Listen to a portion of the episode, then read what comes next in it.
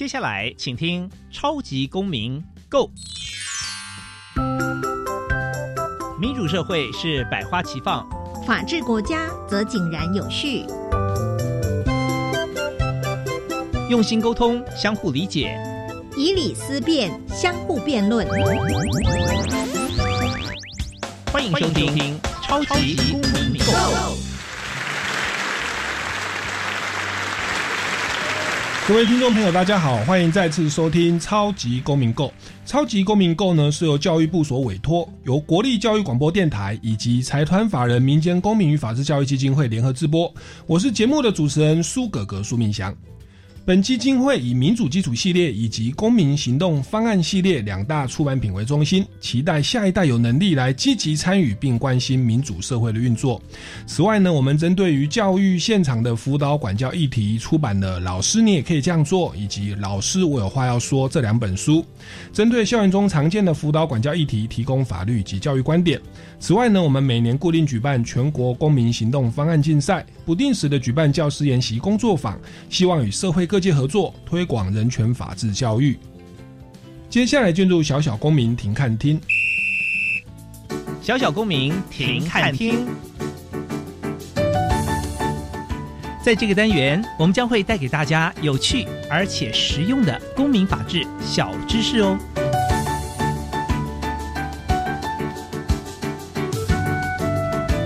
民主基础系列丛书各学龄阶段均包含权威、隐私、责任与正义等四个核心主题。本基金会目前已经出版了儿童版、少年版、公民版等等不同学龄阶段的教材，以供各界来使用。接下来进入公民咖啡馆。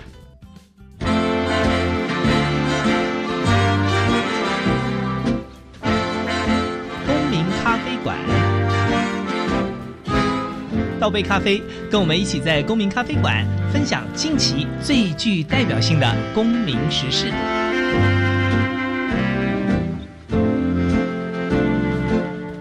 各位听众朋友，大家好，欢迎再次收听《超级公民购》。那我们这个礼拜呢，邀请到的来宾哦，是这个对于原住民的文化、对原住民的教育，他有第一手的这个亲身观察的这个经验哦。那在过去，他其实原本是一位数学老师，后来呢又教了这个资讯。那结果呢？因缘际会，本来要帮山上的小学做网站，诶，结果就跟原住民的这个部落、像偏远地区的部落做了一些连接。后来他拍了纪录片，然后呢，帮这个这个新族的泰雅族哦来描绘了绘本。还帮这个五峰桃山国小的制作的音乐专辑拿下了金曲奖哦。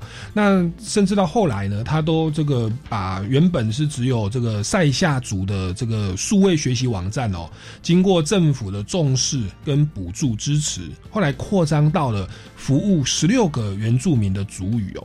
那我们今天就这个再次的邀请到我们台北市立大学的刘宇阳教授来到我们节目现场，掌声欢迎刘教授。大家好，我是台北市立大学刘宇阳，很高兴跟大家空中再次相会。是因为上个礼拜那个刘教授跟我们聊到说，您在这个有六年以前，就是从二零零五到二零一三哦，担任资讯义工的期间，有六年的期间是在这个偏远地区的的小学，对不对？是是是。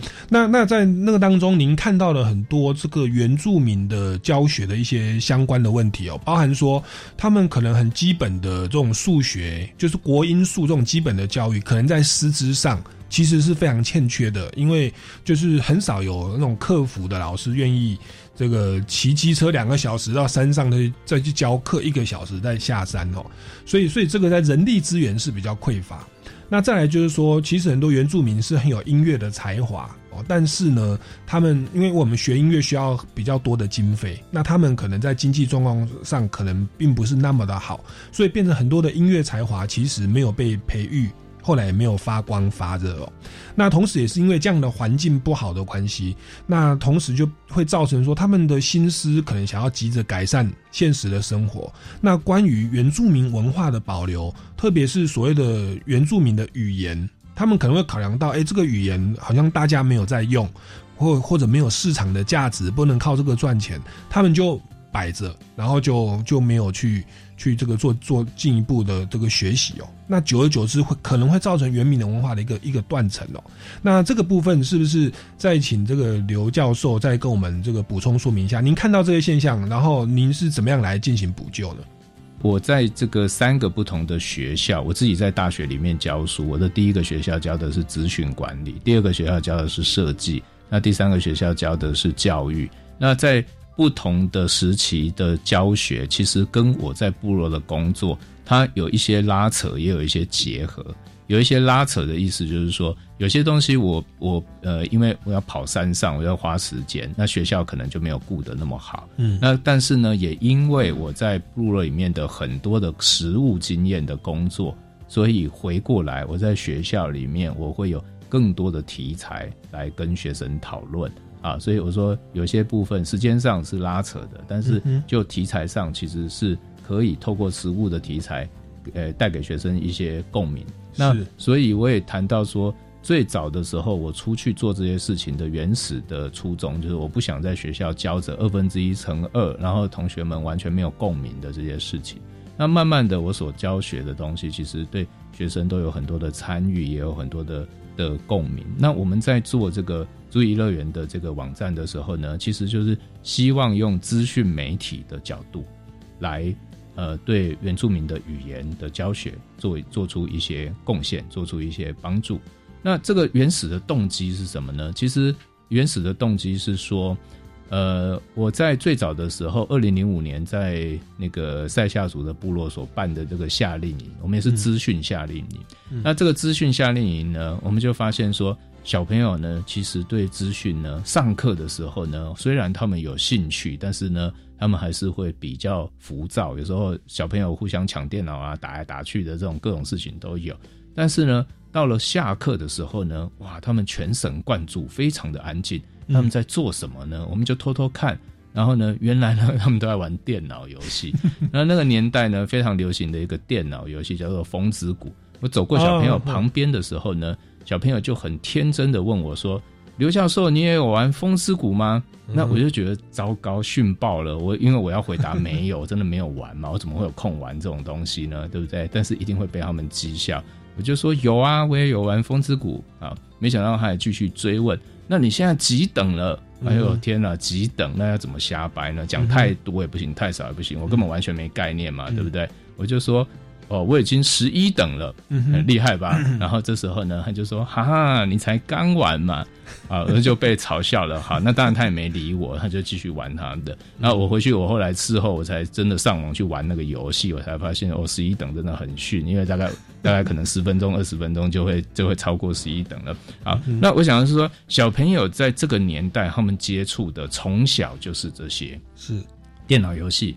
那还是二零零五年的时候而已。嗯，那现在已经二零二一年了，所以小朋友从小就是手机划着这些三 C 的的东西，三 C 保姆带大的，对不对？嗯，好，妈妈说不要吵，那个平板拿去玩，这样哈。好，那所以他们对这些的接触，其实我认为是越来绝对是越来越多，越来越多。那这越来越多、越来越多的趋势，你不能够去抗拒它。所以你说我学数学不要平板，我学英文不要平板，学原住民族语不要平板，那我觉得这这样是行不通的。我们要反过来要利用这样的一个优势，就是好，你要平板嘛，好，那所以我那时候我就写了一个游戏。那那个游戏呢，就是原穿着原住民服装，然后按着这个打字，然后它是打山猪的游戏，这样。那其实是在学它的拼音符号，哎，它的字书写符号这样。好，那我说，所以我们不要抗拒它，我们要想办法去利用它。因此，我们可以多多的利用这些小朋友有兴趣的这些多媒体的，好漂亮的图片、有趣的动画，然后可爱的声音、音效、音乐等等，来提升他的兴趣。让他在不知不觉的当中的过程寓寓教于乐，来学会他的原住民语言，是基本上是这样啊。那所以就开始了，二零一三到现在二零二一，一直都持续的在进行着。那这个工作就开始就变成说，因为就。呃，是政府的专案，所以它就是原住民族委员会所支持的。那它也就是十六与四十二方言都要进行的。那这里面可能有很多不同的形式。早期的课文，我们把它转换成数位化。那我们也补充了一些呃绘本啊、动画啊，好，然后呃这些绘本跟动画也都提供了很多的自编的功能。的意思是说。呃，两位泰雅族的老师，他们上网，他他们可能会说，哎，你讲的那个跟我们部落讲的好像有一点不一样，那怎么办呢？没有关系，你可以自编，你可以去改编它，改编完之后，你也可以自己去录音，这样啊。那所以就是说，嗯，我虽然离部落比较远了，但是我还是经常性的会有机会认识很多的原住民老师，跟原住民老师聊天。那我会在跟他们接触的过程里面去了解到主语教学。的教学现场，他现在的状况是什么？他现在需要一些什么？那我们就尽量把这些东西把它建置到这个所谓的注意乐园的网站里面去。好，那但是呢，我们可以说这是一个非常困难的过程。为什么困难呢？因为呃，母语的学习，我们可以说，其实所谓的母语的学习是没有任何方法的。啊，所以一个人从小跟着妈妈讲闽南语，那到了六七岁的时候，他闽南语就讲得很好了。嗯，那这位妈妈她并不是专业的老师，她就只是生活里面碰到什么事，她就讲什么。那小朋友自然会讲。那而且你可以说，在一百个小朋友里面，大概有一百个就是会讲啊。对，然后所以呃，这个是母语的学习。是，那么呃，可是呢？我们现在的原住民族语呢，对很多小朋友来讲，已经没有办法当成母语的学习了，因为他可能只会零星的单字，那因此它变成我要发展一个像英语教学的概念啊。那你没有学过英文啊？好，那所以小小朋友开始跟着老师从最简单的句子啊，This is a pen，好，跟老师念一次，好，那这个就大家会有不同的意见，有些人会觉得说你这样教。他真的学得会吗？啊，那以我自己的观点，我我自己的母语是闽南语。那我现在看闽南语认证，闽南语认证的的网站上面，它也有很多的教材。那我那样看，我我真的觉得说，小朋友你们看，你们不会讲闽南语，你们真的看这些东西，你们真的学得会吗？我我也同样会有这样的一个感受啊。好，但是反过来怎么办？他就是没有母语的环境啊，那那你怎么办呢？那所以你还是得想办法去发展这些我们所谓的第二语言教学法的东西。嗯，啊，那么注意乐园它发展的历史很长，所以它从早期教育部编的教材，我们把它数位化。那这里面的教材编辑的观点是什么？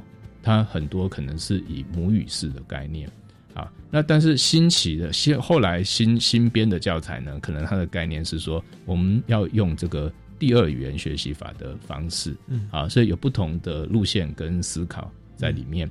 那在教学的现场有很多的不同的的需求。那所以当你这样在发展的时候，你就说英语教学的教材发展了多久？至少是两三百年以上。嗯，那人家现在发展的这个样子，第一个它的时间很久，历史很长；第二个它使用的群众很多。嗯，那有使用的群众就有市场。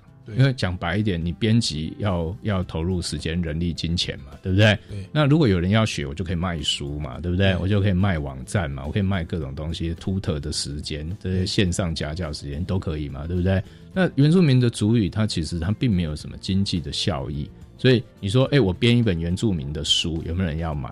这个可可能没有那么多，我们不能说没有，但是没有那么多，没有那么多，就因此无法产生经济的一个效益。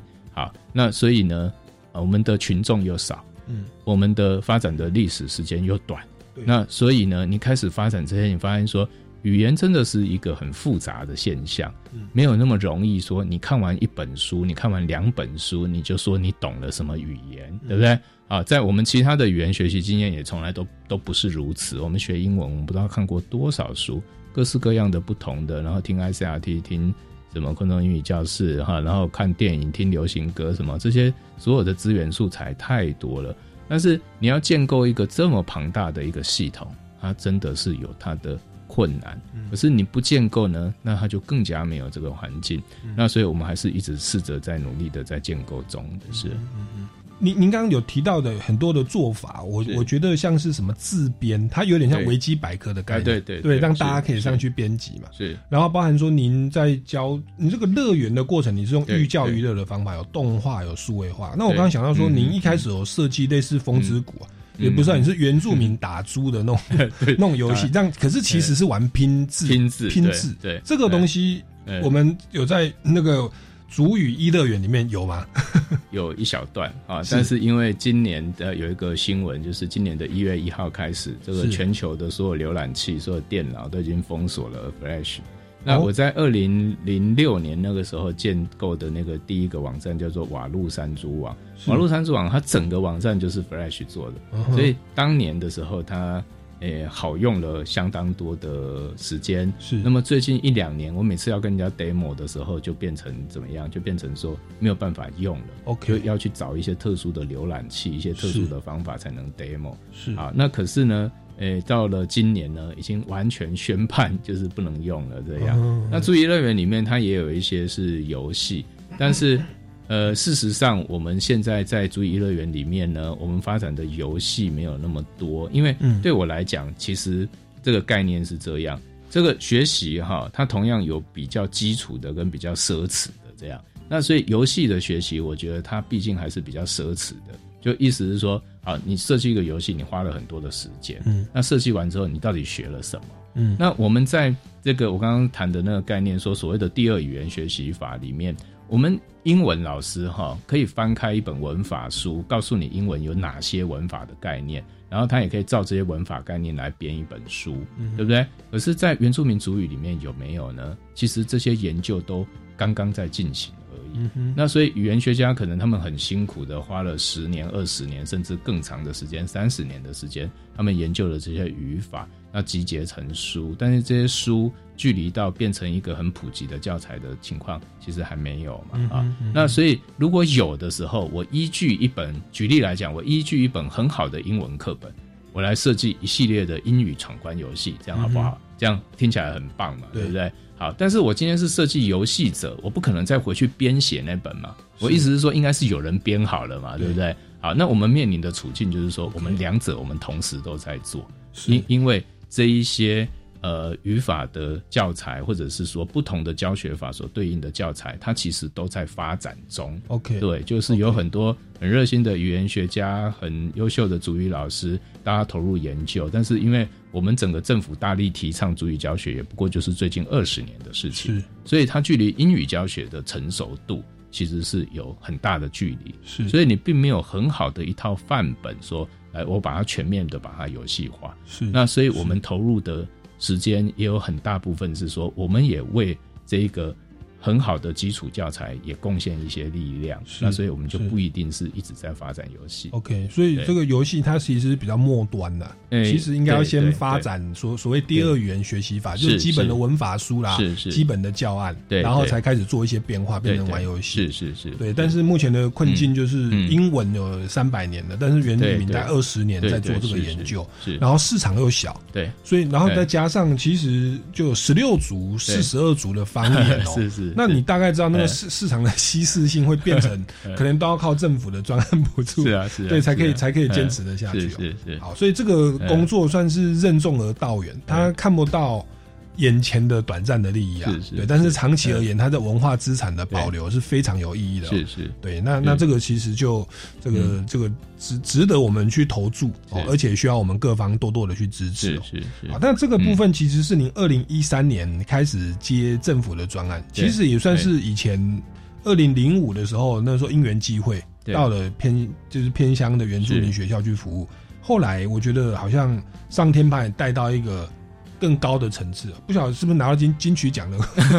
大家也注意到，哎，有有有一个数学老师哈，资管老师，哎，怎么会就是好像听起来不务正业哦？啊，怎么到山里面去关心这些小朋友，而且还做的有声有色？是，那结果也刚好搭上我们这二十年来政府就是重视台湾的原民文化，是，所以在这个部分，您好像就变成这边的数位教学的一个 一个先驱哦，甚至一个一个领头羊哦。呃，那你有金曲奖的加持哦，所以这个政府专案除了我们刚刚提到主语一乐园之外，哦，那应该可能还有没有其他的相关部分？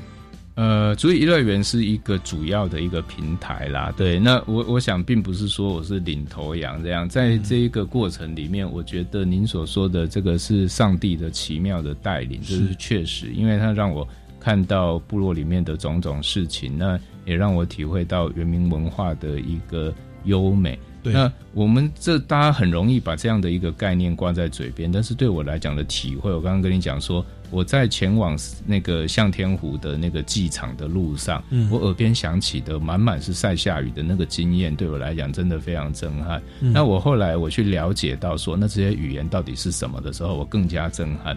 在下族的巴斯达爱祭典啊，他在祭场上总共有整个全程总共有十六首祭歌。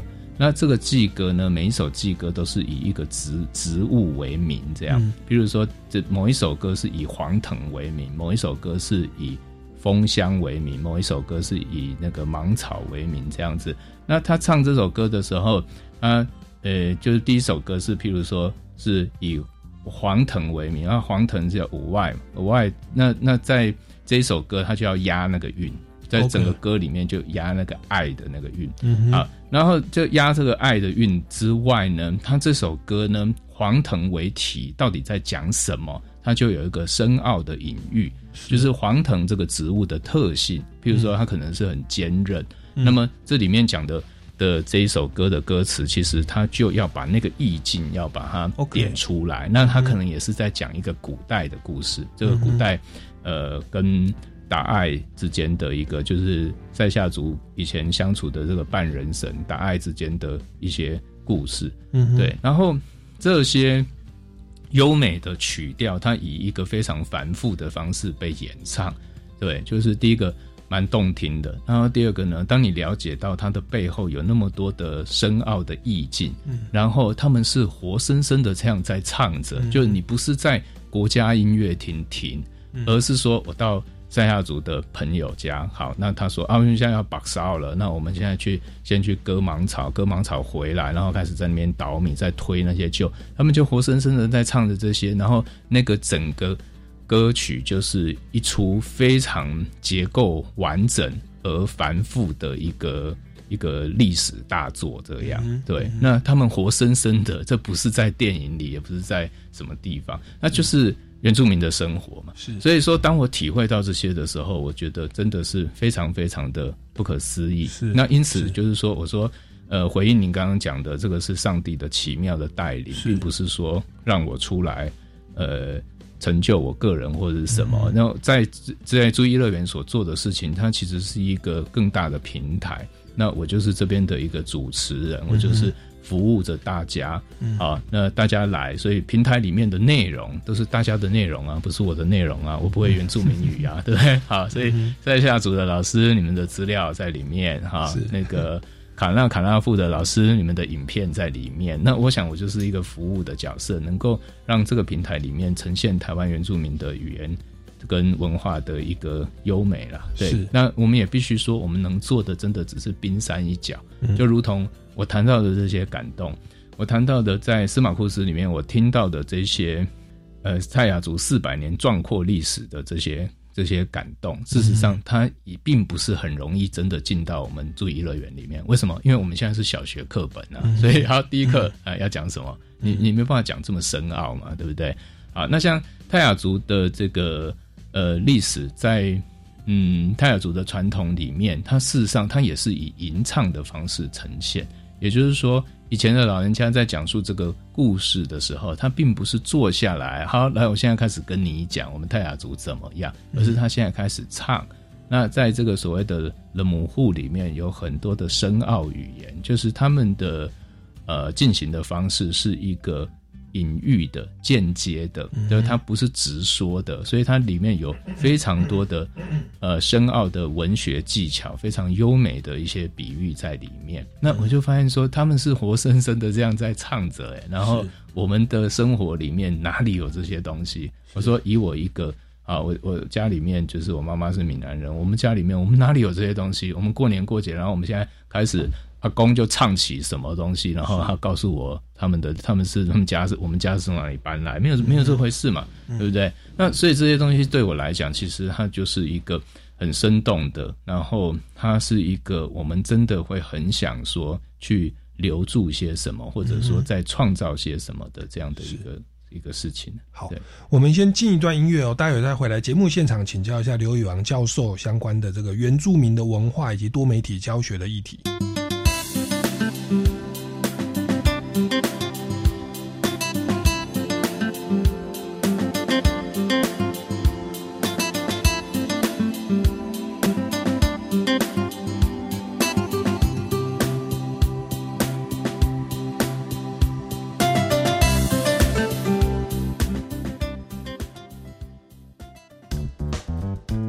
教育电台的听众朋友们，大家好，我是 DJ 罗小 Q。从四月份开始，在每周二晚上的十点钟，收听由我制作主持的音乐 Podcast Show。我将会邀请同样是喜欢音乐的同学们来到节目当中，和我来一场两代之间的音乐对话。年轻人喜欢的音乐，我觉得 OK 吗？我爱的歌曲，他们爱听吗？有观点、有想法、有讨论，欢迎准时收听音乐 Podcast Show。Cool English 英语线上学习平台有高中职教育专区哟，很棒哦！里面有什么学习内容呢？除了有有趣而且多元的英语线上课程，还有各种版本教科书补充包，以及应届学测只考试题，内容丰富而且全部免费。哇，孩子要国际化，就可以随时随地上网学英语喽！没错，就是这样，强化英语能力才能迈向国际。好哦！以上广告由教育部提供。在台湾，平均每四十分钟就有一条生命因为肝病而死亡。别害怕，肝病有药医，只要抽血做检查，定期做超音波，按医生指示接受治疗，就能降低肝癌发生率。哦，所以肝病也不是那么可怕的喽。没错，请记得主动接受肝炎筛检，主动询问医师检查结果，发现肝炎要赶快治疗哦。以上广告由国民健康署提供。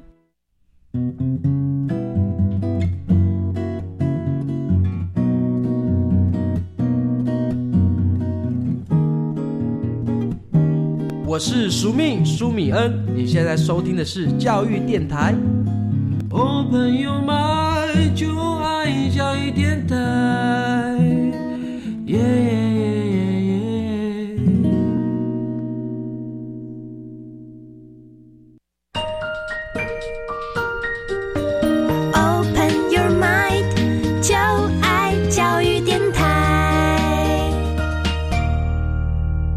各位听众朋友，大家好，欢迎回来《超级公民购》。那其实这个今天节目一开始哦，其实包含上个礼拜哦，我们这个台北私立大学的这个刘宇阳教授，他跟我们聊了很多，就上帝这个因缘际会哦，万事互相效力，奇妙的带领。那结果他也是非常的谦虚哦，他说他只是贡献自己的，只是把大家统合在一起，然后刚好自己也有一些所学可以贡献出来，就成就了很多美好的事情，例如说拿到金曲奖啊，或者说目前我们正在建构的这个十六族的这个。主语一乐园的这个文化传承的工作，那那其实这个刘教授他其实前面就有提到说，他在这个五峰的桃山国小有遇到一个小学的原住民哦，然后他一直说他要去克服克服，然后说他本来是数学考不好，就四十几分，那结果经过我们刘教授他的本科哦其实是数学老师哦，他就经过十分钟的。补习。就是教那个这个怎么圆形哈，怎么容容积率表面积表面积 OK，只教了他十分钟，结果呢，后来那个那个那个原住民的学生哦，就考试考回来分数 double 变成八十几分。哦，那这个部分是不是 我们也来请教一下 刘教授的专业哦？对，您不讲的话，人家以为你是金曲奖的制作人哦。但不晓得您的专业其实是数学，关于数学的教学，那也包含说跟原住民的部分。其实很多人都是数学的痛，像我本身，我是读这个建国中学，可是我是读社会组。我会读社会主义，一个很重要原因就是我害怕数学。然后这个我我我上大学的时候，我我我算运气不错，考上台大法律系哦。那法律系里面有法学组、财法组跟司法组，其中有一个叫财经法律系。财经法律系它是一定要读微积分。我我本来要。填财经法律系，但是后来看到必修有微积分，我就改 改去学英美法学组。所以在这边是不是也请教一下这个刘刘刘老师哦，在学数学的部分有没有什么心得跟 paper 可以教一下大家？好。呃，有一段时间，我觉得就是上帝好像在跟我开玩笑这样，因为他给我了很好的数学天分这样，但是后来又叫我都不要用这样，那我就不晓得他到底是他所写的剧本到底是怎么回事，怎么会有这么奇怪的安排？那呃，其实坦诚的说，就是我是台湾第一届的这个奥林匹亚数学竞赛的金牌这样，对，那那建建中那边呢，听说有一阵子啊，很多人跟我说啊。哎，你的名字在那个穿堂，那红楼进去那穿堂那边是。有你的名字，哎，你要不要回去看一看？然后我就说是怎么回事，他就说，因为我是在一九九零年的时候，那时候代表台湾参加奥林匹亚数学竞赛，然后那时候是台湾第一届参加，之前没有人没有参加过，那那个比赛也第三届而已，那我当时就得了金牌，这样。对。那所以就是说我高中的时候，我的数学表现就非常的出色，所以在呃国际比赛里面都可以这个名列前茅。那呃，所以就是这个数学的天分来讲，应该来讲是比一般人好一点哈。但是我就觉得很奇怪啊。然后呢，那我也一路学数学，我也数学博士毕业了。但是我到了一个地方，我发现说我好像完全不应该用数学。哎，对，因为我我这么厉害的数学，我只是在教二分之一乘二，然后还要教三十年，所以因此我就毅然决然，我决定说我要投入其他的领域，这样。好，那么可是呢，到后来我才发现说，这个这个上帝的计划是真的非常的奇特。你看，因为我到唐山国小，哎，数学又跑回来了，是啊，那我到了很多地方，数学也又跑回来了，对。那数学的教育跟数学的学习，在台湾的数学教学的。这个过程，我其实也有很多的意见。嗯，好，应该是这样讲好了。我在外面，我碰到人家说，我们在那里聊天，说啊，你好，我是学数学的。那接下来就啊，我最怕数学了。然后这谈话从此结束。啊，第二种是说啊，那太好了，那你赶快教我什么算乐透这样啊？对，那因为我想数学是这样，它的本质就是在它的我们看到的形式，它就是在解题，所以就各种不同的题目。那那老师就生怕题目出的太简单，因为就。出的太简单，学生就都答对了，就骄傲起来了。因此，一定要出一些学生答不出来的题目，对不对？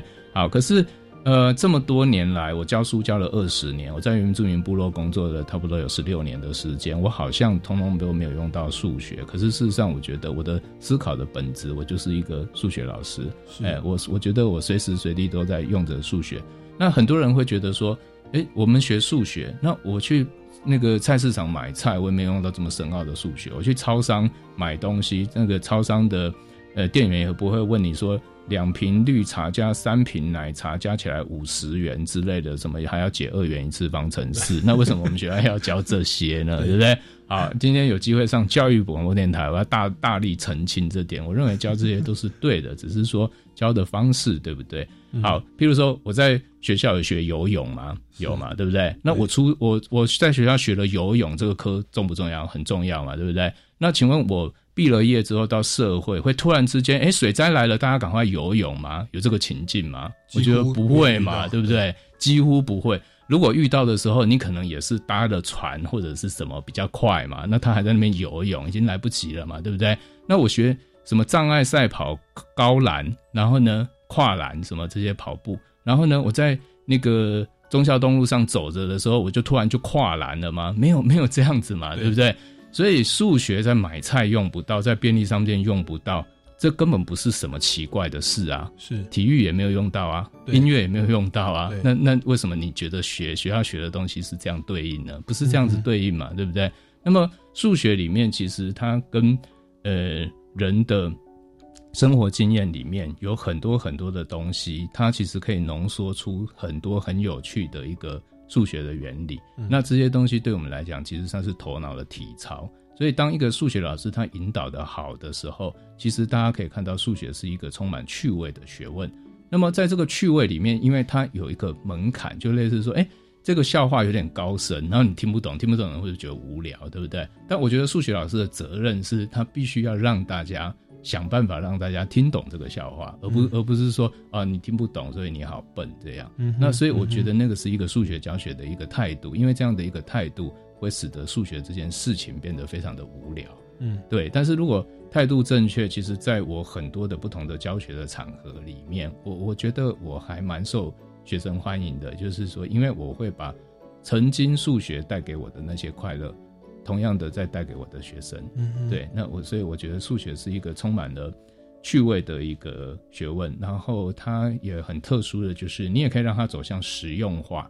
我说实用化的意思是说，好，那我们菜市场买菜不会用到高深的数学，我们以后就不教数学了。那请问这些呃，譬如说设计手机的人，他没办法学数学，对不对？好，那做制造电脑的人要不要学数学？制造汽车的人要不要学数学？制作太空梭的人要不要学数学？那大家都不要学了嘛，对不对？所以我们的生活情境并不会只有菜市场买菜嘛，对不对？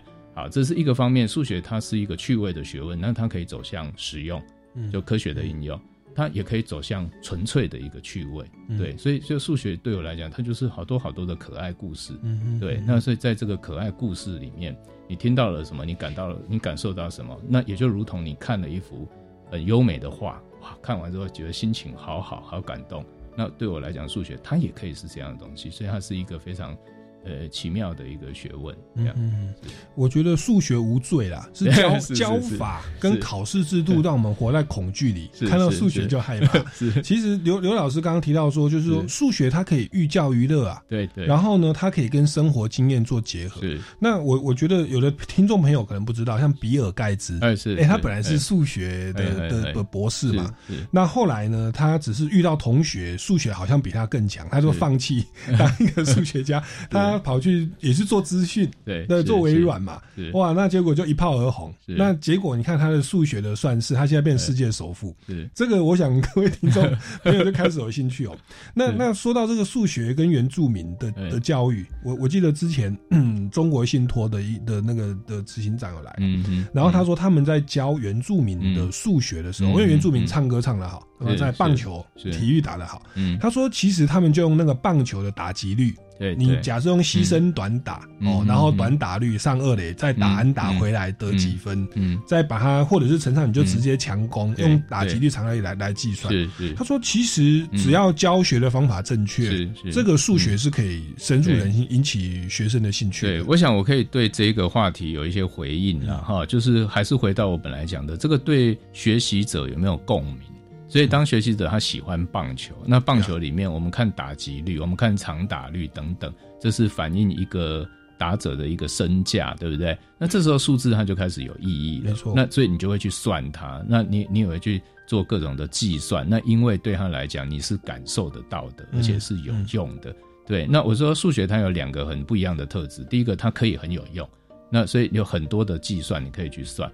那另一个方面来讲，它可以纯粹只是有趣的故事这样。那不管以哪个方向的引导来讲，我认为数学老师都很重要。是对，你要么让学生觉得说，哎，这里面有好多很有趣的故事；那你要么让学生觉得觉得说我可以怎么用。那这一个桥梁就是说。到底在什么地方找得到一个应用的情境呢？这这，我想这是数学老师很重要的地方。那因为这样的一个引导，对学生才能够感受。可是我觉得呢，其实学生学不会呢，常常只是因为学生对数学讨厌，其实常常只是因为学不会。我意思是说，美术课并不会有很多人觉得充满很大的挫折感，因为你就画嘛。那我也没有说你画的丑。对不对？所以你每个画我都觉得哇，好有个性哦，对不对？那你就觉得你就觉得很有成就感，对不对？每个人的内心世界不一样，每个人表达都不一样。那数学它其实某个方面来讲，它也可以往那个方向去引导。那像我会常常会跟学生讲一些故事，这个这个故事呢，啊，我举个例，我想一个最简短的故事好了。譬如说，我们讲说这句话有七个字，嗯，对，这句话有八个字，对不对？这句话有八个字，请问这句话对还错？这句话有八个字，这句话对还是错？对，这句话是对，好像是七个字啊。对啊，所以错嘛，对不对？所以这句话有八个字，错嘛，对不对？好，错。那数学的的逻辑就是它不是对就是错嘛，对不对？好，它错，那错的话，它的否定就对，对不对？对。好，这句话没有八个字。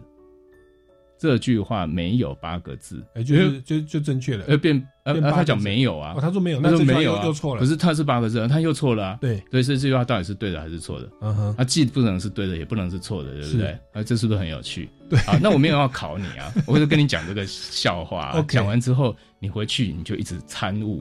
对，你就如同这个禅宗的的徒弟被师傅考倒了啊！我回去参悟这句话到底是对还是错？那我认为这是数学啊。那我不是一定要考你二元一次方程式，然后你这边加减消去法或者是什么，对不对？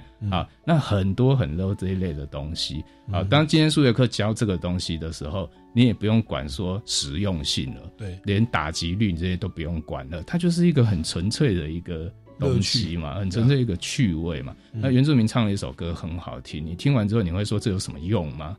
不会嘛？你你听完你就好满足了嘛，对对不对？同样，我听了这个数学故事，我觉得好满足，我一定要找一个解释，这个解释到底是怎么回事，是对不对？这是我认为这是本质的东西。嗯然后音乐听了之后抚慰人心，那是它的本质。那参加音乐比赛得奖，久了你也会受伤啊，你懂我意思吗？对对不对？那音乐用来比赛嘛？那同样的，如果我们从小就是哦，我们每个人都要学音乐，然后都比赛。我们从小每个人都学美术，然后都比赛，对不对？美术不好的人不能进大学，对不对？那你觉得大家会喜欢画画吗？是对不对？所以你讲没错嘛，数学无罪嘛，是为什么考试制度是这样？对，没错，对不对？这这真的是心态的问题。我我以前参加歌唱比赛，超级偶像，唱歌是我兴趣啊。是是是是，我们主要，然后我们的很多选手，他说他比赛比到后来哦，唱歌很痛苦。对，因为什么？因为老师会评分，你要被淘汰了，活在恐惧底下。然后以后这出来要靠这个赚钱，你去休闲娱乐不会跟朋友唱歌啊，你拿麦克风好像要上班了。对对对，像其实这个是心态的问题哦，这个是很好的一个教育理念了。我们先进一段音乐，再回来请教一下刘宇阳教授。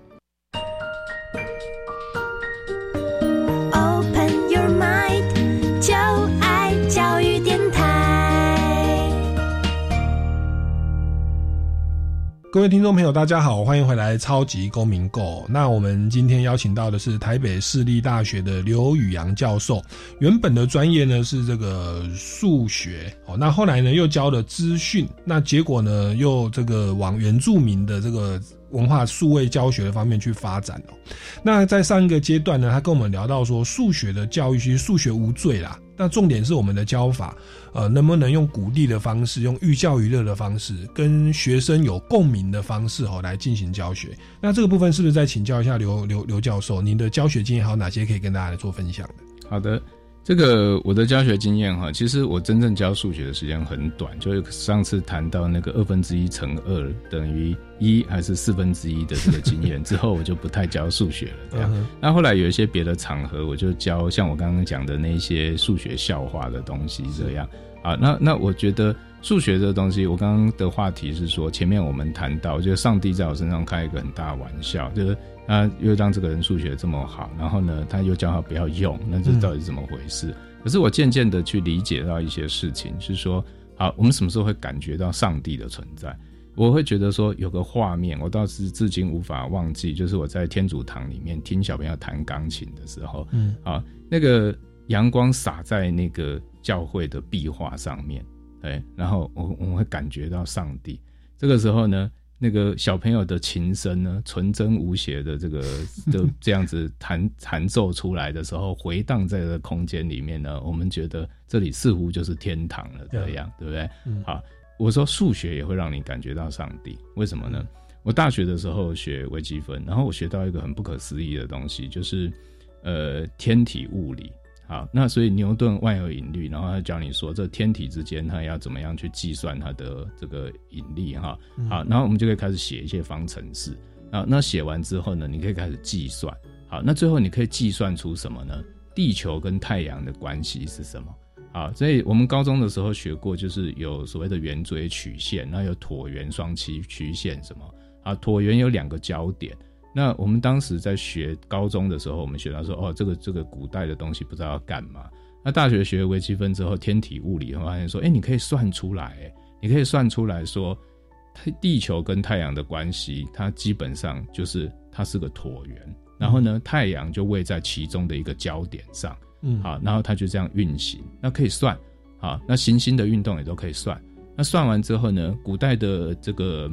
呃，数学家牛顿也好，哈，或者是后面的这些呃物理学家也好，他就在他的房间里面打开一张纸，然后写了方程式，然后算算算算完之后，他再去外面量，哎，一样哎，那个天上的星星是这样跑，哎，嗯，对不对？那天上的星星是谁指挥的？应该是我们的伟大的上帝指挥的嘛，对不对？那他为什么把它指挥成那个样子？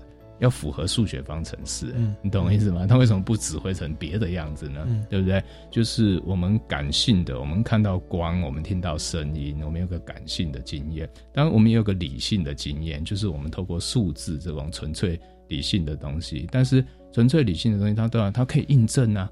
我记得不晓得哪一个哲学家曾经说过，当他看到满天星斗的时候，我想我们看到满天星斗的时候，我们会觉得这个宇宙浩瀚无垠，我们会觉得什么是永恒，对不对？那我们在这个地球上所经历的这个事情，啊，几十亿人里面，我们只是一小个，这一小个里面，我们又只活了这么短的时期，对不对？嗯所以你想象。什么冰河时期恐龙，所以地球这个舞台里面已经经过多少多少不可思议的，比我们的生命要久远太多，要辽阔太多的东西。我在司马库斯的的那个后面的山上看到那个巨木啊，巨木在山上几千年，它树立在那个地方几千年，多少的人啊，多少的人人来人往，一代一代的祖先这样离开，那棵树一直在那个地方。嗯，那它在整个地球，它只是一小点；它在整个太阳系只是一小点，在这个宇宙它根本看不到，嗯对不对？那人也是这样。可是从数学我们可以连接到永恒，你会发现说，啊哦，从数学里面，它竟然天上的星星还会照着数学方程式跑，这真是奇怪，对不对？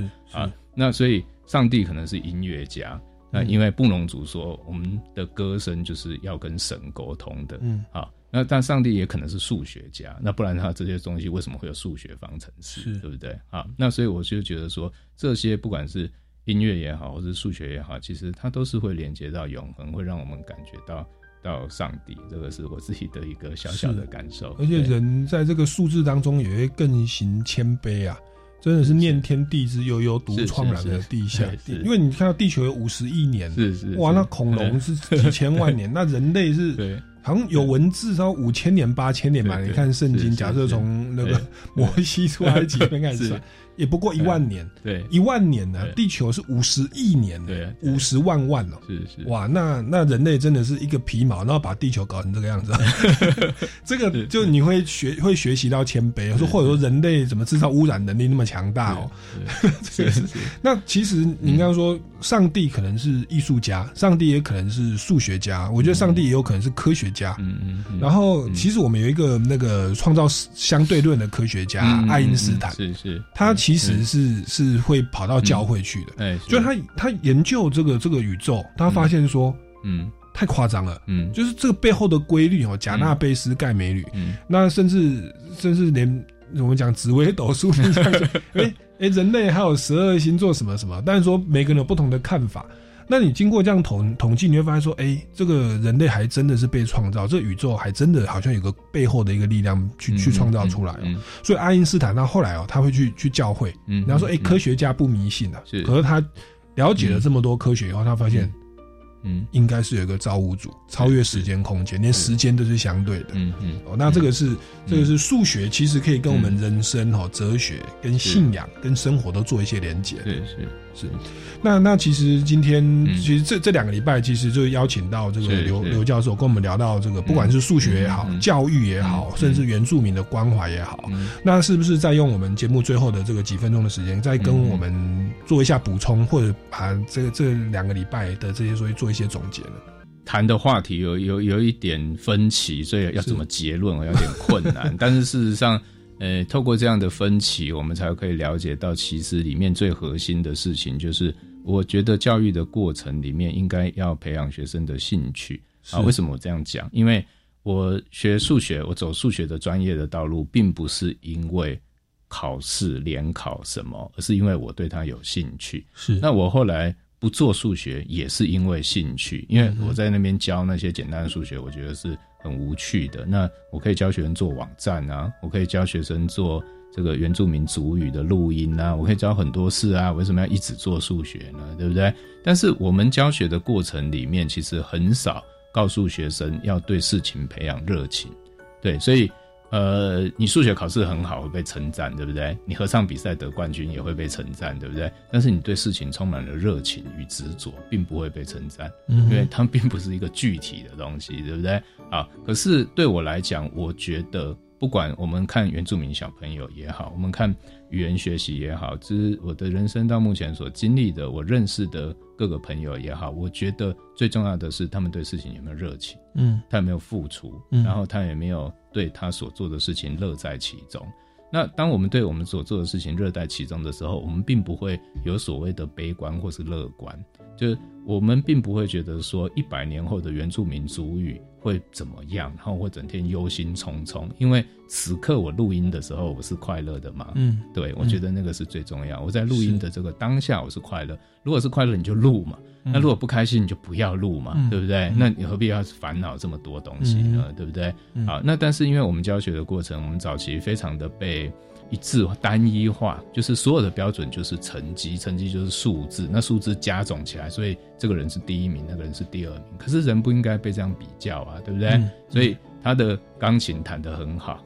那你很会算数学，你们两个有什么好比的呢？对不对？所以人是不一样的，因此世界才会可爱，才会有趣。那大家应该是合作的，而不是互相竞争的。如果只有一个标准，大家竞争者，那其实这是一个很可怕的一个世界。嗯但是呢，不应该是竞争的，而是很多很多地方大家因为不一样，那我们互相合作着，嗯那所以就可以谱出非常呃快乐的。在泰雅语里面，它有一个字叫做编织啊，嗯编织的动词叫做的名论。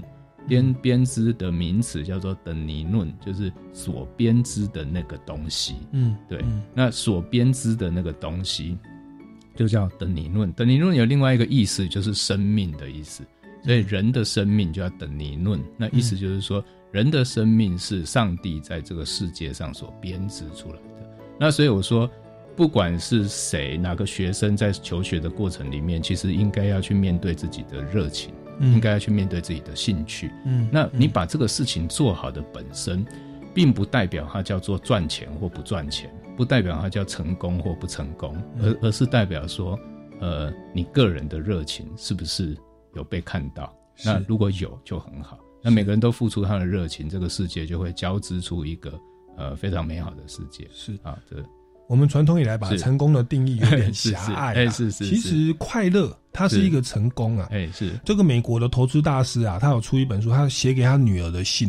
他说啊，嗯嗯你要找到你人生当中感到热情的事情。是是那其实今天很好玩，一直讲聊聊到上帝。其实，在圣经的观点哦，嗯他其实人不管做什么工作，都是神的呼召。怎么样判断这个是不是我的呼召呢？不是说你赚最多钱 或父母最满意你也 都是第一名，不是。对，其实是你有没有乐在其中。是是一般神呼召你，我们说呼召你当牧师哈对，呃，你为什么有呼召？你会很喜乐哦对，这个是一个判断的标准。其实各行各业都是。老实说，你有没有觉得很快乐？嗯嗯，那当我们愿意乐在其中的时候，嗯它有一个定律啊，做一件事情乐在其中，我一点都不会累，嗯嗯，我会很是积极正面，是是结果就拿到金曲奖。是为什么？因为我不是想了功成名就 我就觉得这个好有趣哦。对，你好有趣，你会有创意，你好有趣，你会有生命。嗯嗯那那个东西它会自然导致成功啊是，哦，功成名就乃乃至其他后面的边际效应。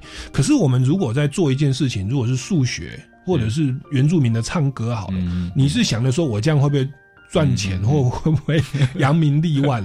那个整个美都变掉了。是是所以所以我觉得今天刘刘刘宇阳老师他跟我们分享的、哦，并不是只是这种知识、数学啦，或或这一些问题而已。我觉得他聊到一个很基本的教育的很根本人的价值，其实是呃需要我们再重新再去定位每个人的生命，整个社会。它其实是被编织出来的，是大家找到自己做的很开心的事，然后不为了自己的功成名就，而是互相的辅助。就像您当，您也不是音乐家，您当一个制作人，就是乐在其中，要帮助原住民。哎，结果怎么会创造出金曲奖？然后接着又又又变成说现在在接政府的专案，你是乐在其中，又在做政府的专案。不用去想我标不标得到，是是是，没有错。这种生活是又快乐，生活又无语。是对。那我觉得今天刘老师他真的是，就跟我们分享一个非常好的一个教育的理念。我们如果是父母亲哦，为人或者是当老师，其实对孩子们的教育，也许可以在更多的适性发展哦，那更多的去互相的编织、互相的扶持哦。是是。那其实我我我我这个。我觉得未来应该会越来越好。听到我们的节目，我们从心开始改善。是是。哦，那这今天非常感恩这个刘宇阳教授跟我们分享这么多的哲学的 教育的人生的问题哦。那当然也有数学跟原住民，那我们觉得是很美的这两个礼拜的节目哈。那各位听众朋友，如果对于本节目有任何的疑问或建议，也欢迎到超级公民购脸书粉丝专业来留言，或者到民间公民与法治教育基金会的官方网站来关切相关的讯息哦。那我们下个礼拜六下午三点零五分，超级公民购空中再见，谢谢刘宇阳教授，谢谢，谢谢苏哥哥，谢谢大家。拜拜